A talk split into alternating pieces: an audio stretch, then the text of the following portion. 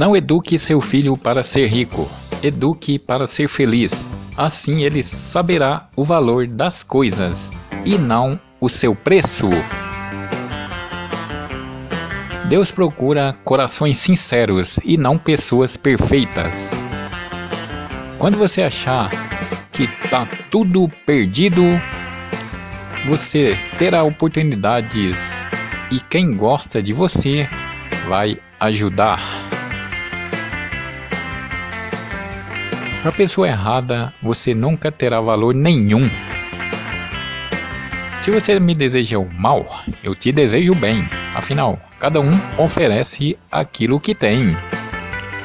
Pessoas são como livros, precisam ser lidas, não para nos